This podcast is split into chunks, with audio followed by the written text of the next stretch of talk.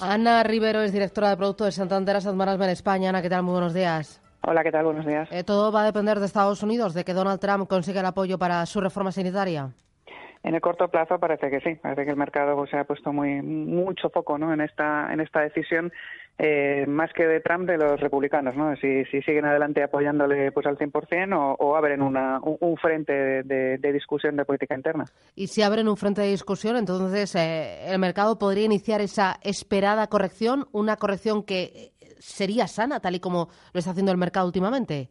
Pues fíjate, yo creo que lo acabas de, decir tú muy bien, Susana, o sea, que es esperada. O sea, yo creo que lo, que lo que está pasando en el mercado es que prácticamente hay una confluencia de, interés generalizado en que haya una corrección, seguramente por lo que estamos comentando también, para, para poder seguir apostando de forma clara por la tendencia alcista de, medio plazo, ¿no? Y que sea un descanso y que sea una, una corrección, pues, eh, pues aprovechable, ¿no? Como oportunidad. Pero sí que parece que, que, bueno, que cualquier, eh, pues, eh, revés que pueda haber en el proceso de aprobación de las medidas que, Trump venía anunciando, pues sí se va a tomar como eso, ¿no? Como, como un punto, un impasse para poder descansar un poco. Eh, la situación en Europa em, eh, te inquieta por eh, las elecciones en Francia y por el último atentado terrorista o eso no, el mercado ya, ya vive con ello?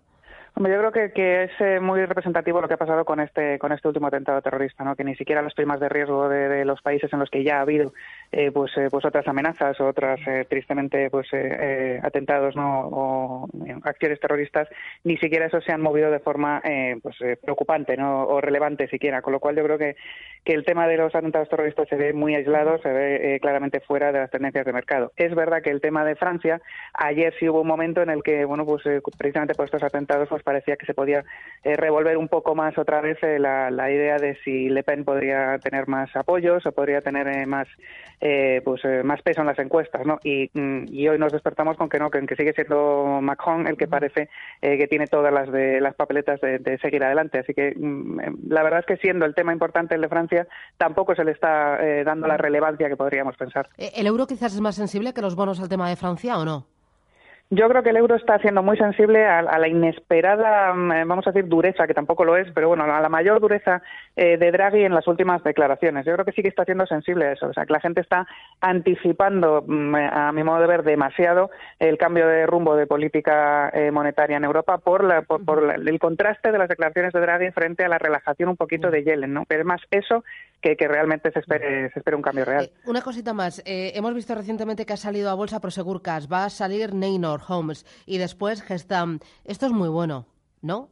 claro, que es bueno. Eh, siempre que aumenta la profundidad de mercados es bueno y además el hecho de que las compañías vean eh, pues eh, que hay demanda o que prevean que va a haber demanda a la hora de salir a bolsa, eso significa que están viendo pues, pues un comportamiento del mercado bursátil y de los inversores del mercado pues favorable a la inversión en bolsa y, por lo tanto a, valorar esas empresas de forma justa, ¿no? De forma de forma positiva. Muy bien, Ana Rivero, gracias, un abrazo.